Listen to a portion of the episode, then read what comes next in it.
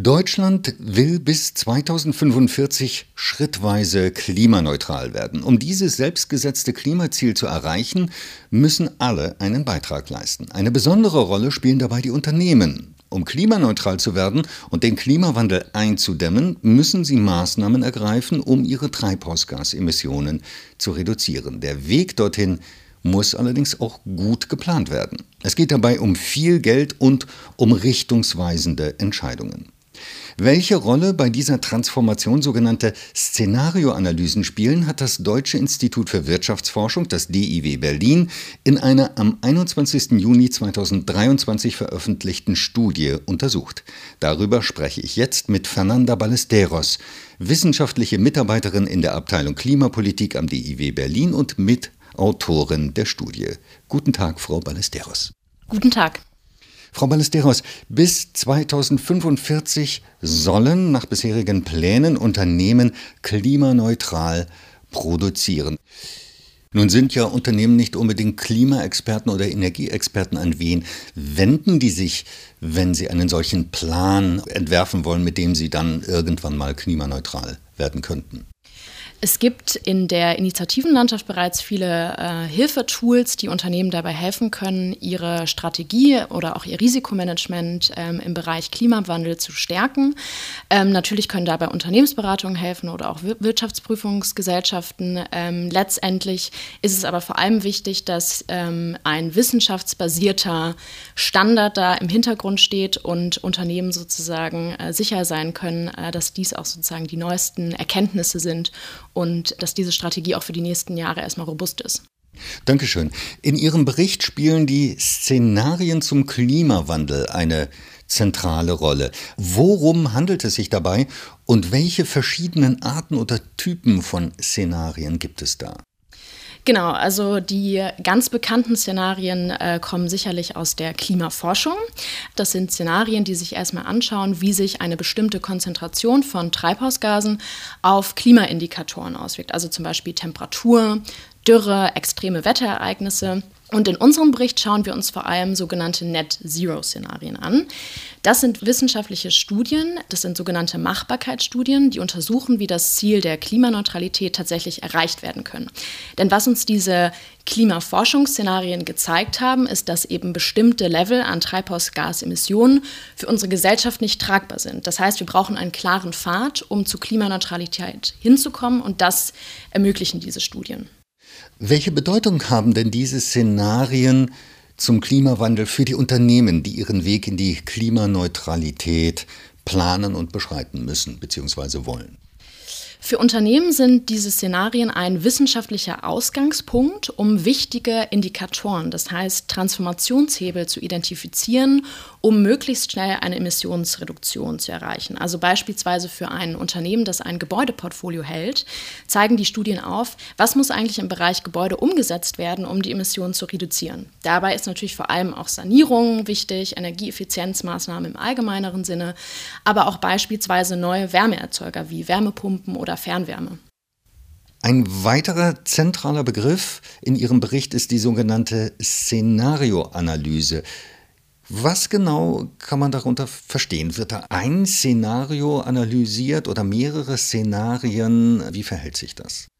Also mit Hilfe der Szenarioanalyse, also erstmal ist das ein Instrument für Unternehmen, können Unternehmen in die Zukunft schauen. Es ist quasi ein Blick in die Zukunft entlang verschiedener Szenarien.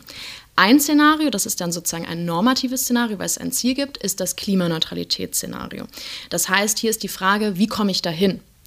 Dann gibt es aber natürlich auch noch explorative Szenarien. Was könnte potenziell noch passieren neben diesem Kernszenario der Klimaneutralität 2045? Es kann nämlich durchaus sein, dass in der nächsten Legislaturperiode die Regierung beschließt, Klimaneutralität 2045 ist nicht ausreichend genug, nicht ambitioniert genug. Wir legen Klimaneutralität 2035 fest. Und mittels dieses explorativen Ansatzes kann dann entlang dieses Stressszenarios, also Stress im Sinne von politischer Verschärfung, analysiert werden, wie robust ist eigentlich meine Maßnahmenplanung gegenüber Zielverschärfung. Und entlang beider dieser Szenarien, also Klimaneutralität 2045 und entlang des Stressszenarios 2035, kann ein Unternehmen dann mittels der Analyse Indikatoren ableiten, wie es sozusagen in diesem Weg ähm, sich entwickeln kann und die jeweilige Zielsetzung erreichen kann entlang von Indikatoren. Indikator bzw. Indikatoren ist ein gutes Stichwort für die nächste Frage. Wie können denn Behörden und Investoren erkennen, ob ein Unternehmen mit seinen Bemühungen in Richtung Klimaneutralität auf dem richtigen Weg ist? Gibt es bestimmte äh, Zielkennwerte, die anzeigen, das Unternehmen ist auf dem richtigen Weg oder nicht? Genau, ähm, diese Studien, also beispielsweise die Machbarkeitsstudien zur Analyse der Machbarkeit von Klimaneutralität 2045, definiert bestimmte Kernhebel innerhalb der Sektoren. Also im äh, Gebäudesektor sind diese Kernhebel, die wir auch Transitionsindikatoren nennen, beispielsweise Energieeffizienzmaßnahmen wie Sanierung oder auch der Austausch fossiler Wärmeerzeuger durch klimaneutrale Wärmeerzeuger wie Wärmepumpen, Fernwärme, Solarthermie. Das heißt, das sind natürlich erstmal auf der Ebene der reinen Maßnahmen, Indikatoren, die angeben können, wo steht das Unternehmen. Daneben sind natürlich auch noch andere Informationen wichtig. Welche personellen Umstrukturierungen nimmt das Unternehmen vor, um diese Ziele zu erreichen, aber auf der Ebene der, sagen wir mal, konkreten Hebel zur Transformation sind das die Indikatoren, die abgeleitet werden können aus diesen Studien und die dann sowohl von Regierungen oder Gesetzgebern genutzt werden können, um den Fortschritt zu messen, aber auch von Banken. Also von Banken kann das genutzt werden, um die Resilienz des Portfolios auf dem Weg zur Klimaneutralität zu messen, aber natürlich auch um transformative Investitionen zu erkennen. Also möglicherweise geben diese Pläne auch Auskunft darüber, wo ist eigentlich der Bedarf von transformativen Investitionen und das heißt, die Bank kann dadurch auch ihr Portfolio erweitern. Können Sie mal in Kürze vielleicht ein Beispiel für einen solchen Indikator nennen?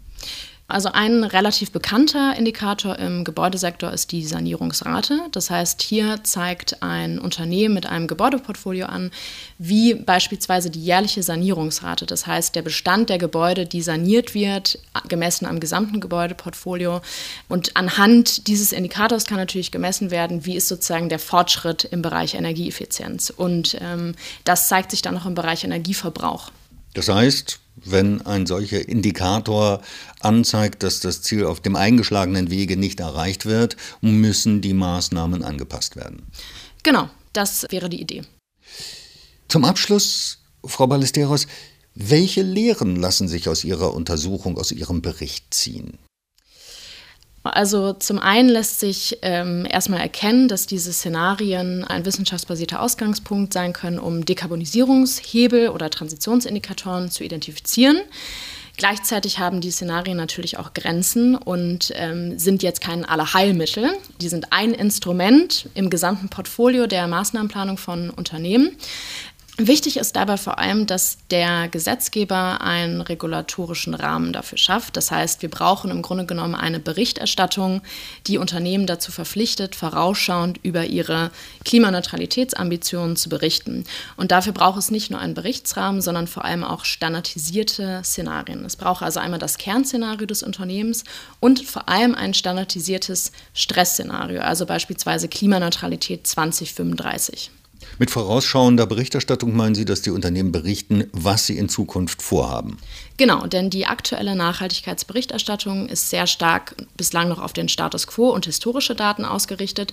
Es gibt natürlich Unternehmen, die schon Klimaneutralitätsziele und auch konkrete Maßnahmen berichtet, aber das ist bislang noch nicht standardisiert. Das heißt, gerade für Banken oder den Finanzsektor im Allgemeinen ist es bislang schwierig vergleichbar.